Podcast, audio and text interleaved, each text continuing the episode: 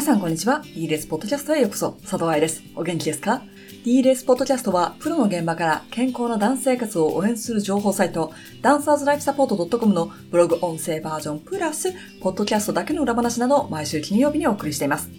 来週には皆様の手元に上半身紋が届くと思うと、今からワクワクドキドキしております。実はもうすでに誤字脱字をいくつか発見しておりまして、凹んでいるところではあるんですが、すべての本、残念ながらロボットではできないお仕事のところで、編集の方々にも飛ばされてしまっているちっちゃいところが140ページもありますとあるので、その部分に対しては、先行薬、特典を申し込んでくださっている方々には、メールでご連絡していきたいと思っております。先行薬特典、ポーデブラのお悩み解消エクササイズプランワークブックはダウンロードして書き込みし、しっかりと予習を進めてくださっておりますか？実際にエクササイズしてみたり、埃の積もっていた過去3冊を引っ張り出して勉強をしてみてくださっていますでしょうか？この先行予約特典をご希望の方、締め切りの11月30日まであと1週間ございません。ここでしか手に入れることができない ebook を手に入れたい方、そして実はもう一つ、表では発表しない特別な特典が先行予約の方々にはありますので、そちらも興味があるよという人は、ぜひ、Amazon から注文し、注文書のスクショをメール、hello.dancerslifesupport.com にお送りください。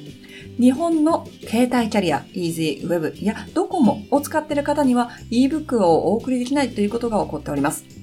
全員じゃないんですけれども、海外からのメール、そして PDF がついているメールが届くような設定になっているか、迷惑メールに入っていないか、受信箱がいっぱいになっちゃってないかなどをご確認の上、3日4日経っても私からメールを返事が来ていないよという人は、ぜひまた Gmail や Hotmail、Yahoo など他のメールアドレスから DLS にご連絡ください。今日のポッドキャストでは表情筋についてお話ししていきたいと思います。表情は筋肉で作られていて、顔は上半身だから上半身の本の中にコラムが入っているわけです。コラムなので長くはないですが、次のレッスンですぐに意識できることが書いてありますので、しっかりと聞いてくださいね。では、本文です。発表会やコンクールの前に表情をつけて踊りなさいと言われたり、表現力が足りないわよと注意を受けたことはありませんか？表現力の基礎も毎日のレッスンで練習すべきテクニックであり、振り付けが始まった時に初めて練習するでは遅いです。ではレッスンで練習できる表現力とは何でしょう？それはバレエテクニックのすべてです。レッスンで練習している体の動かし方が舞台では振り付けに含まれる材料になり、ダンサーが表現するための言葉になる。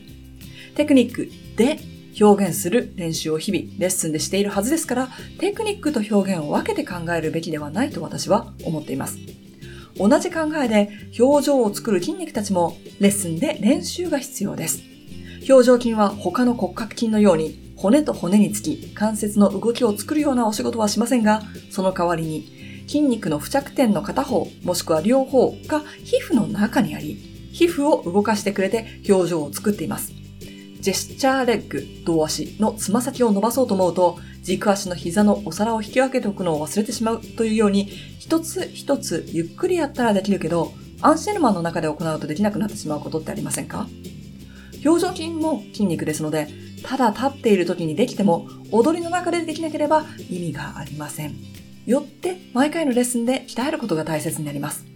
とはいえ、普通のレッスンで満開の笑顔だったら怖いと思いませんか？その通り。レッスンで基本的な動きを学び、役に合わせて動きの質を変えるというように、表情筋も基本の形をレッスンで練習し、キャラクターの心情に合わせて使い分けてください。では、基本の表情とはどんなものなのでしょうか？視線はまっすぐ、もしくは少し上を見る。唇は軽く閉じておく。口角はまっすぐか少し上がる。頬の筋肉が引き上がっている。眉毛は持ち上げない。もちろん、アレグロで息が上がっている時や、風邪気味で鼻呼吸ができない時も、口は絶対開けないようにとは言いません。ただ、普段でも口呼吸の人は特に意識して唇を閉じるように練習してください。私はもともと口角が下がっているんですというダンサーにも会ったことがありますが、私はもともと猫背です。反り腰なんです。なんていう場合、直すように練習しませんか？表情は筋肉によって作られます。練習することで使えるようになります。使いづらい筋肉には個人差がありますから、自分の弱い部分は意図的に練習を繰り返すことが上達の鍵になります。その他によく見る表情の間違いとして、体を引き上げる代わりに眉毛を持ち上げてしまうことがあります。気持ちはわかりますが、眉毛を持ち上げる筋肉は骨盤や軸足を持ち上げてはくれません。振りを間違えたり、バランスや回転がうまくいかなかった時に、しかめっ面になってしまったり、恥ずかしくて笑ってしまう癖がある人も気をつけてください。本番は常にうまくいくわけではありません。失敗した時こそ、その役のままで踊り続けることができるか、それとも素の自分に戻ってしまうかがダンサーの表現力と集中力が試される場所。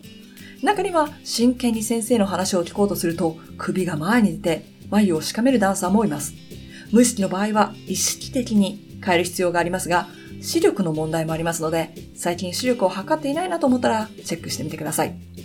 もちろん、レッスンが楽しくて自然に笑顔になってしまうというシチュエーションが一番良いとは思いますが、真剣に踊っている時や難しいステップを学んでいる時でも表情までレッスン内容だと思って練習してください。バレエはアートですから。いかがでしたか？舞台での表現について相談を受けることがたびたびありますし、DS には指導者向けとダンサー向けの2つの表現力セミナーもあります。今日お話ししたバレエテクニックの一部として表情筋を鍛えるは絶対ですが、もう一つ、ポッドキャストリスナーさんたちに知っておいてほしいこと。それは、ダンサー自身がどう踊りたいかが明確でなければ、それを表現することはできません。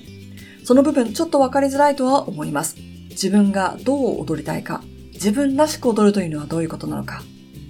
この部分が学べるワークショップというのを先行予約応援特典のもう一つとして今準備しているところですので、先行予約をしてくださった方々は、あと少しお待ちくださいね。私からメールが届くと思います。